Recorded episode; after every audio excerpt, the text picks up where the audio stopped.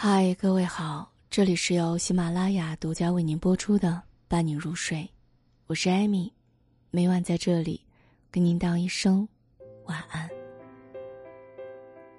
老赵病了，肝癌晚期，我感觉天都塌了，哆哆嗦嗦给在国外的儿子赵峰打电话，他第一反应问的是不是误诊，我心里升起了希望的火苗，急切的说。要不你回趟国，带你爸去大城市找专家看看。赵峰沉默了几秒，才说自己很忙，趁着上厕所接的电话，请假更不容易。他让我带着老赵去北京复诊，忙不过来就请人，别省钱。挂了电话，我才想起自己不懂怎么买高铁票，电话再拨过去，已无人接听。我赶紧将老赵托付给邻居，跑到城西问外甥怎么买高铁票。外甥见我急得满脑门都是汗，他说道：“大姨，下次你给我打个电话就行，我帮你买好票，你就不用跑一趟了。”外甥在手机上买票的时候，随口问我去北京干嘛，我不敢说老赵生病了，儿子让我们自己进城看病，我只含糊说 老赵身体有些不舒服。打算带他去大城市检查一下，顺便去北京逛逛。外甥一听这话，立即说：“大爷，你咋不早说呢？姨父哪儿不舒服了？”并且当即退了刚买好的高铁票，说自己刚好这两天有空，可以开车送我们两口子去北京。我赶紧阻拦，觉得不好意思。外甥一锤定音：“您别跟我争了，就这么定了。”你们两个老人自己去北京，万一出点意外怎么办？都是一家人，以后你有啥需要的就说一声，能帮得上忙的，我们肯定不推辞。外甥将我送回家离开，我躲在厕所里哭了，怕老赵听到，我捂着嘴不敢出声。回了屋，老赵问我，儿子咋说的？我将儿子的安排说了，老赵长叹一声，没再出声。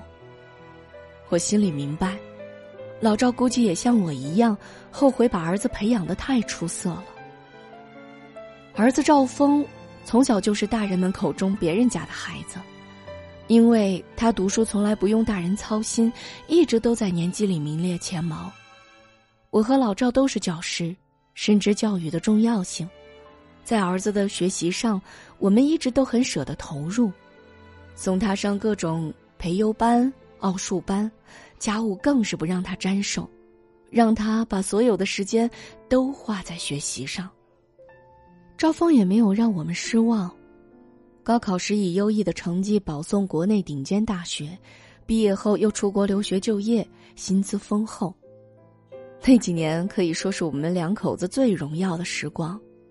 经常有学校邀请我们给家长们传授教子经验，就连县里领导视察时也会来我们家转一圈夸赞赵峰是县里百年难得一遇的人才。我爸妈提起有这么个有出息的外孙，更是乐得合不拢嘴，还经常拿我妹妹家的两个儿子来对比，摇头叹息说那俩小子就是扶不上墙的烂泥。我们两口子也压抑不住内心的喜悦，和别人聊天的时候，也常常把话题拐到自己儿子身上。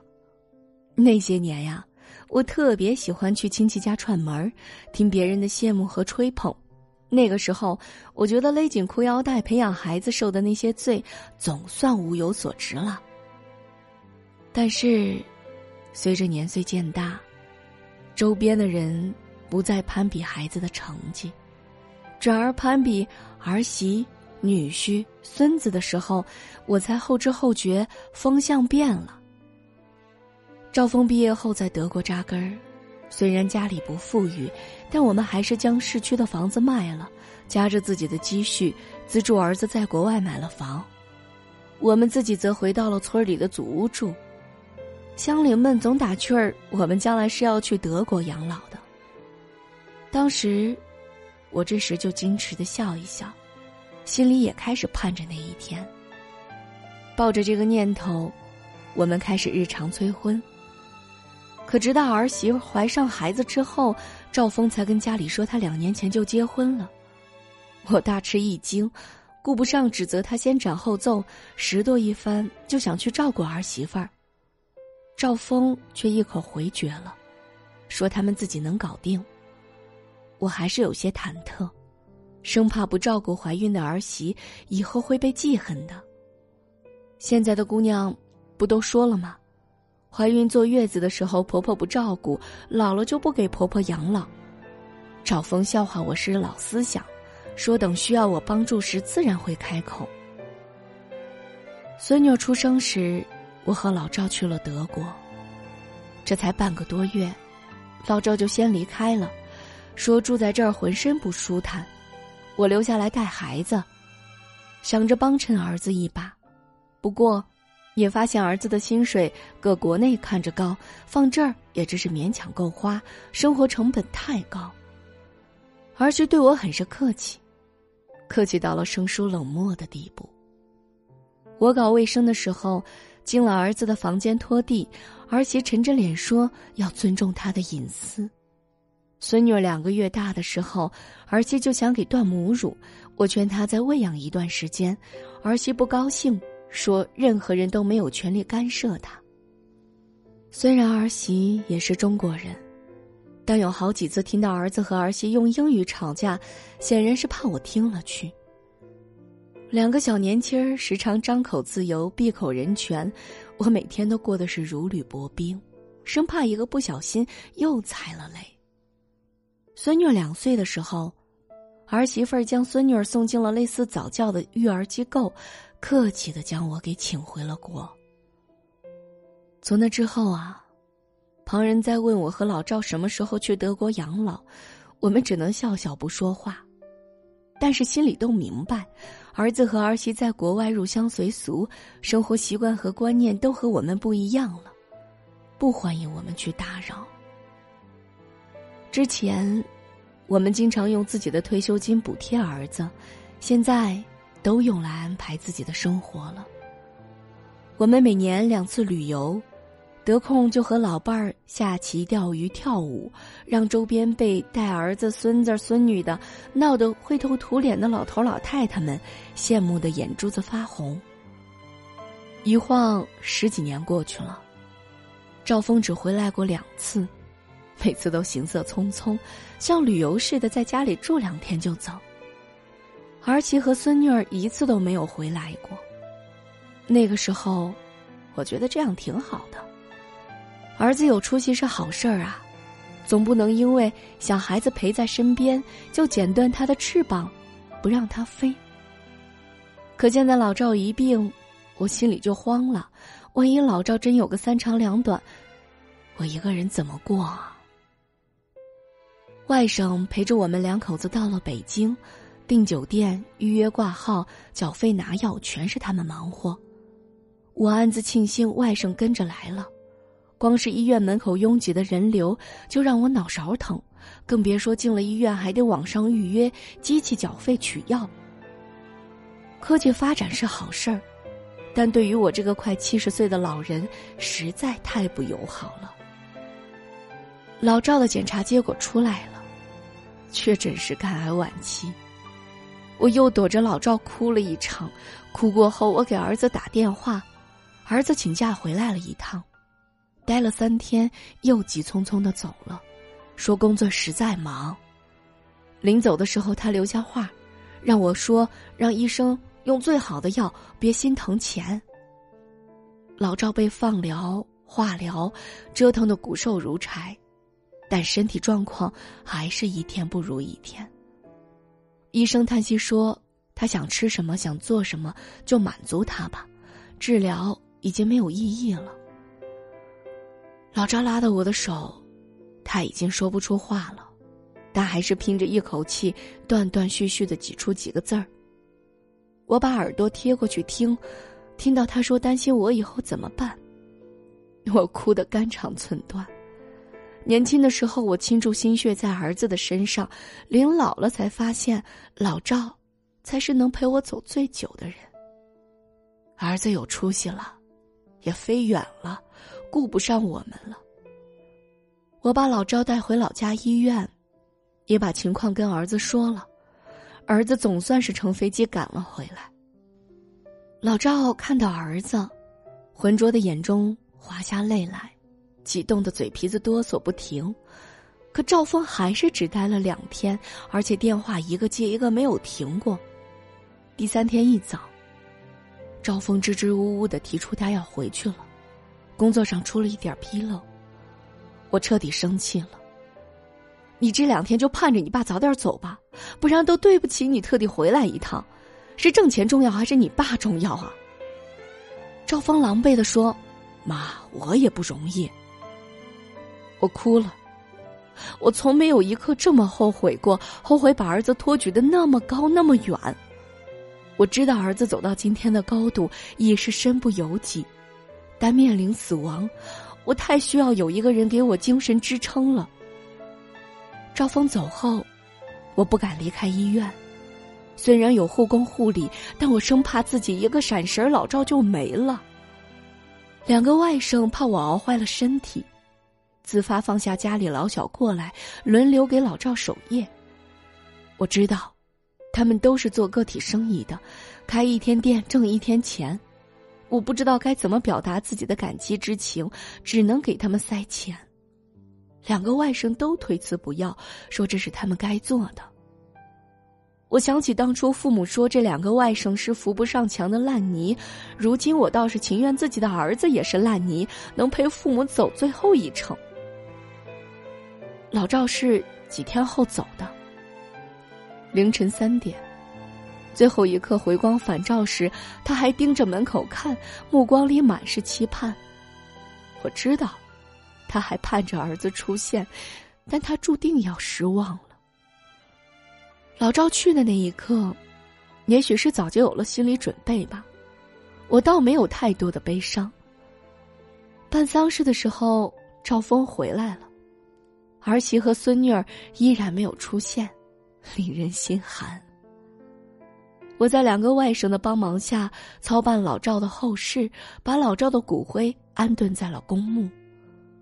安葬完之后，赵峰挨个跟我的妹妹一家子握手，感谢他们照应自己的父母，却只字不提我这个母亲以后的生活安排。当晚一家人聚餐，赵峰才为难的开口。说他在国外看着风光，其实养家供房跟国内没两样，也很不容易。最后，他话锋一转，说自己的妈就拜托两个表弟照顾了。我被他的安排惊得目瞪口呆，轻飘飘一句话就将给父母养老的责任撇给了别人。赵峰离开后，我去看老赵。坐在墓碑前絮絮叨叨，心里很是羡慕老赵可以走在前头，好歹自己能伺候他最后一段有时啊，死不可怕，活下来的人才是最难过的。我的妹妹将我接过去一起住，姐妹俩日常做个伴儿。周末两个外甥带着老婆孩子回来吃饭，家里都是孩子的笑声，烟火气十足。我非常贪恋这种热闹，见着孩子就给塞零花钱。我有退休金，有社保，还买了商业的大病保险，平日里花不了什么钱。钱，对我来说跟废纸差不多。人老了，只怕孤独。这样过了几年，我妹妹也病逝了。赵峰一家三口回国奔丧，孙女儿已经是大姑娘了，打扮时尚。一口英文，跟这个小乡村格格不入。我和这个孙女实在亲近不起来，只能客气的招呼她吃这吃那。晚上，跟儿子聊天儿我不解的说：“你亲爸去世时，你老婆孩子都没回来，怎么你小姨去世，你们都回来了？” 儿子有些尴尬，妈，那时候情况特殊。你儿媳妇儿恰好小产了，不好奔波。这些年，小姨和两个表弟对你很好，我很感念他们对你的恩德。我心里好受了一些，也算有良心吧。这次赵峰待的时间久一些，但他们一家都住在县城的酒店里，也没有朝夕相处。过了几天，村里有传闻说老村要拆迁，我赶紧掂着小步子去村委会打听真假。主任喜气洋洋的对我说：“怎么不是真的？上头的文件都已经下达了，只是还有些细节需要落实才没有公开。别急，也就这几天的事儿了。这事儿啊，早几个月就传出风声了。我跟你家赵峰是高中同学，好哥们儿，一直有联系。我还跟他提过呢。”我就像是被狠狠砸了一记闷棍，下意识的反问：“赵峰早就知道这事儿？”主任肯定的点点头。我失魂落魄的回到了家里，感觉自己的脚底像踩着棉花，虚飘飘踩不到实处。我意识到儿子这次回国哪里是为了给我妹妹奔丧啊，他一家子分明是奔着拆迁款来的呀。一周后，拆迁文书果然下达到村里了。赵峰喜形于色，一家三口来跟我商量拆迁补偿的事儿。我说：“按面积均摊，能分到三套房，我要房子，不要钱。”赵峰的脸色一僵，说：“妈，你自个儿住，要那么多房干嘛？”我说：“我年纪大了，钱呢，攥在手心里留不住，肯定得要房子傍身呢。我自己住一套，另收两套租金，细水长流。”赵峰尴尬的缩了缩脖子。硬着头皮说：“他最近看中一个项目，想投资，就是缺了点资金。他问我能不能要补偿款，不要房子，把这笔钱先挪用给他。虽然早就有了心理准备，我还是被他理直气壮的态度伤着了。我悲伤的看着他。我跟你爸养你这么大，再苦也没有亏待过你。”我们以为你有了出息了，我们就有依靠，可你爸直到死也没靠上你，你老婆孩子连他的丧事儿都没有出现过。你爸走了十几年，都是你两个表弟来管着我，你压根儿没有想过安顿我。现在你们一家子舔着脸回来抠钱，你们良心不痛吗？赵峰没想到我这么直接，顿时被刺得惊跳起来。儿媳更是阴沉着脸，愤怒的起身拉着孙女出了门。我顾不上这些了，有些话憋在心里多年，一股脑说出来，心里舒坦多了。我的心曾经也是火热的，可一次次被儿子冷淡对待，慢慢的也就凉了。以前，我以为儿子是去了国外，学了外国人那些冷漠的毛病，如今呢？我才发现，儿子只是自私。他跟父母讲人权、讲自由，也信奉不给父母养老那一套。可需要父母出钱出力的时候，他却又希望遵循国内的传统，希望父母能够掏心掏肺的对待他。说到底，他不是去国外被洗脑了，而是早早就丢失了品性。我后悔当初只顾着抓孩子的学习，却没有培养他的好品格，落得晚年这么的凄凉。我在村委会的见证下，立了遗嘱公证。我去世后，三套房子中的两套留给两个外甥，另外一套捐赠给了希望工程。招风又是打苦情牌，又是说好话，我都没有让步。他愤怒的摔门而走，连头也没有回，好像撇下的是一块再也没有利用价值的破抹布。两个外甥让我放心，说就算不留财产给他们，他们也会给我养老的。但我并没有住在外甥家里，而是拾掇了一番，去了养老院。妹妹不在了，我呢，又不是外甥的亲娘。虽说有亲情的情分在，但我又不想把情分呐提前消耗光了。